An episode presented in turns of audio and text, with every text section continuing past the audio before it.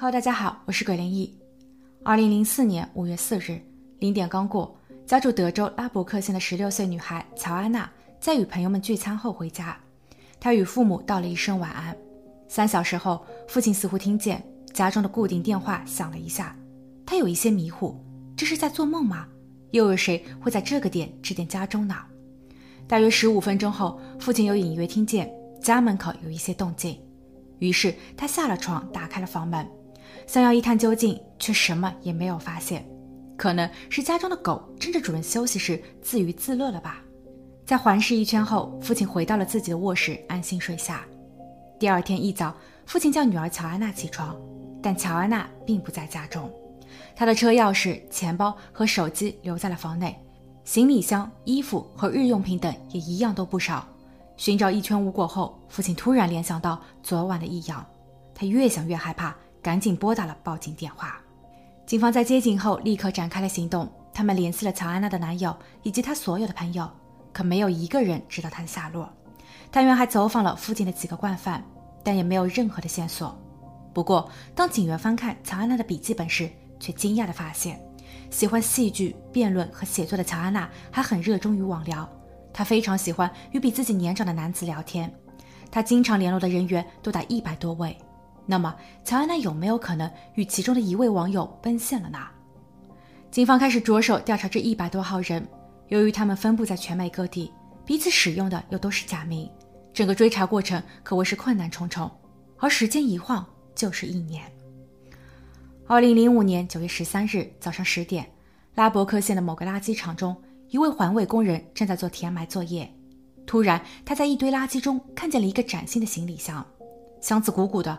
工人出于好奇打开了它，然而箱子里的无衣女子让他吓出了一身冷汗。探员和法医齐齐到场，这里是一个大约有着三个足球场大小的垃圾处理站，整个县城近两年的垃圾都被集中运往了这。若非工人留意，箱中的女人很有可能被永远的埋葬于此。探员在勘察完现场后，得到了两点信息：第一，这里肯定不是第一案发地，带有女人的箱子是被后期运送到这里的；第二，箱中的女人并不是消失的乔安娜。法医把箱子和女人带回了实验室，女人的身上以及箱子内部并没有能够证实她身份的东西。唯一的特点是她脚踝上的一个纹身，上面印着 “Summer”。该女子的头部、后背、颈部都有伤口，根据受伤的情况可以推测，其遇害的时间还不足二十四小时。虽然女子的伤势很重，但导致她最后离世的原因是缺氧，也就是说，她在被塞入行李箱时还是活着的。而更令人痛心的是，这位女子的下体有擦伤，她已经怀孕十周有余。法医根据女子的指纹匹配到了她的身份，她是县城里的应招女萨默。三年前，二十六岁的萨默从新墨西哥州搬来此地，并选择了这个特殊的职业。萨默的朋友马吉说，九月十二日一点多是他最后一次见到萨默。当时的萨默站在一家超市的门口，与他在一起的是一个留着短发的英俊男子。马吉并没有上前与他们聊天，因为这个男人可能是萨默的客人。他并不想打搅萨默的生意。后来，萨默跟着这个男人坐上了一辆红色皮卡车，马吉也并没有记住车牌号。而根据他所描绘的那辆车子的样子，在德州可谓是相当的普遍。探员无法根据这一条信息快速的找到案件的突破口，但在另一端，法医给出的新发现却成为了关键。虽然作案人很谨慎，把行李箱上的出售标签、二维码还有保修卡都剪掉了。箱子内外也无法提取到凶手的完整指纹，但是他万万没有想到，在箱体内衬中还隐藏着一张印有中国制造的小型标签。小型标签上有 UPC，这是在产品出口至美加地区前，生产商根据两国的协定和贸易行规向有关部门申办的特殊产品代码。所以探员可以利用此代码调阅出行李箱的销售渠道。而经调查，这一款箱子在当地只有沃尔玛有售。通过沃尔玛超市的销售记录显示，萨默案发的前四十八小时内，超市总共卖出了两个同款行李箱，一个在十一日下午四点，另一个在十二日的凌晨三点。商店经理找出了这两个时间点的监控视频，探员在看后直接把目标锁定在了十二日凌晨那个男顾客的身上。他留着短发，穿着一件带有白色条纹的绿色衬衫。他在进入超市后，直接冲向了行李箱销售区域，很随意地拿起了一个后，便匆匆地走向柜台进行结款。而在他离开超市后，停车场区域的探头拍摄到他坐进了一辆红色的皮卡车内，这正与萨默朋友的描述相一致。根据他的刷卡记录，此人名叫罗森多。罗森多对于探员而言熟悉而又陌生。一九八零年出生的他，是一个遵纪守法的好公民。他没有任何的违法记录。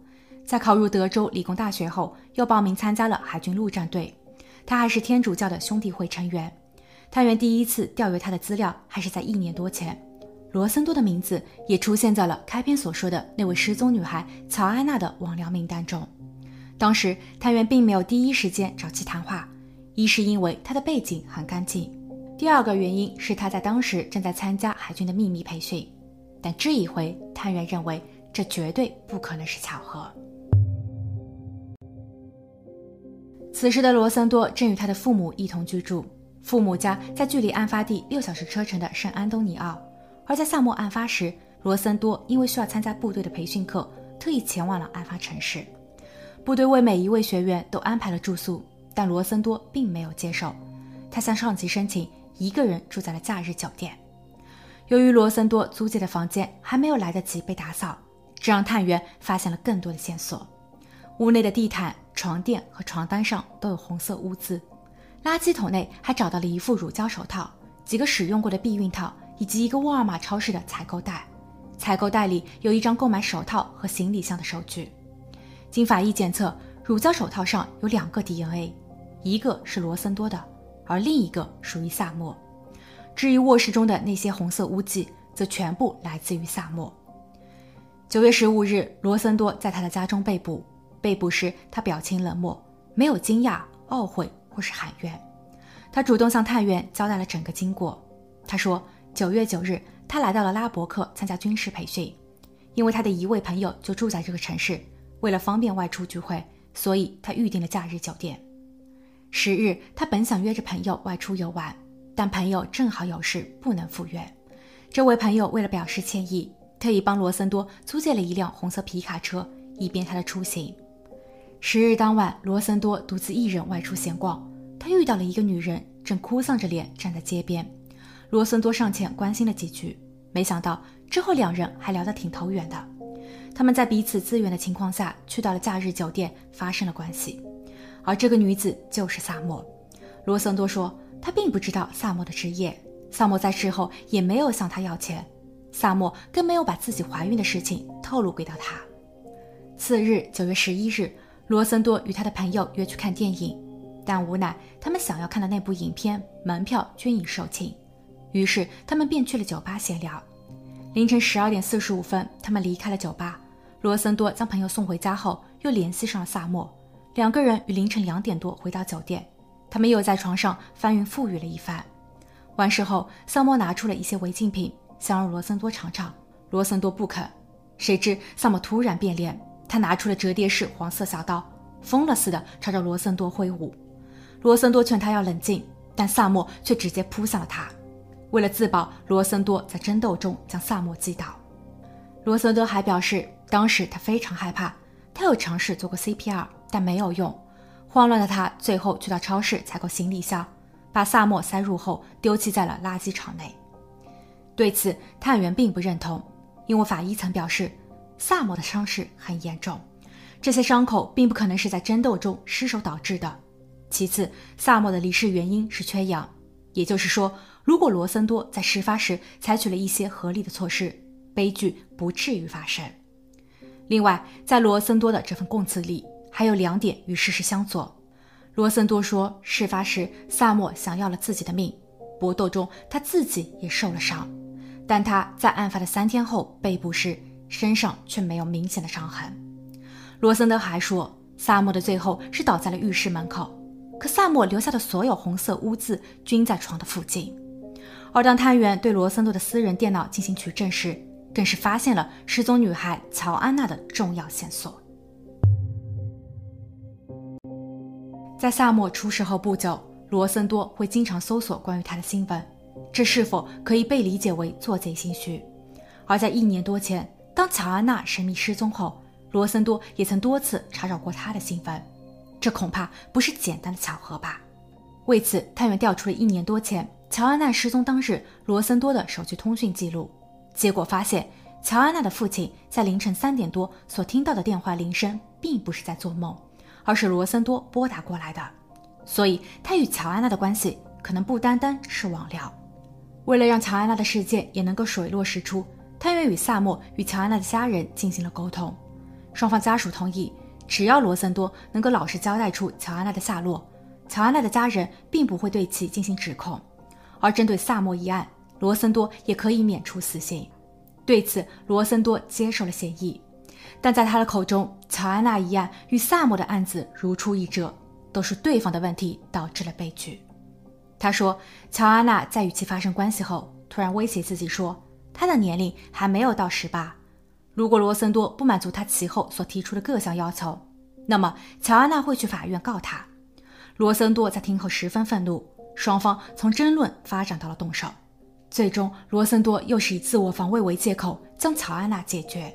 同样，他也为乔安娜买了一个行李箱，丢弃在了与萨默同一个垃圾场内。乔安娜失踪的二十九个月后，在环卫工人、警员和志愿者们的共同努力下，他们花了整整五天的时间。终于找到了乔安娜。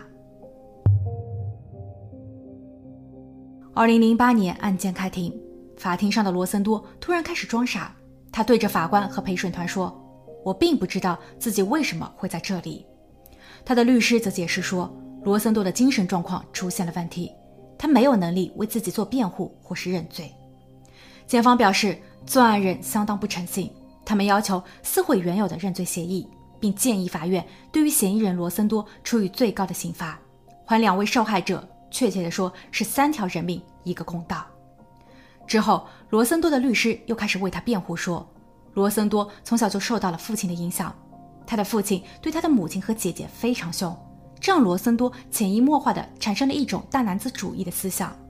这两起案件其实也都是激情犯罪，罗森多并没有提前策划。但面对众多压倒性的证据，法官和陪审团还是很快做出了正确的判定：死刑。二零一八年三月二十七日，在罗森多过完他三十八岁的生日第二天，他在德州被处决。罪犯罗森多或许以为自己的作案手段十分高明，但机关算尽也难免百密一疏。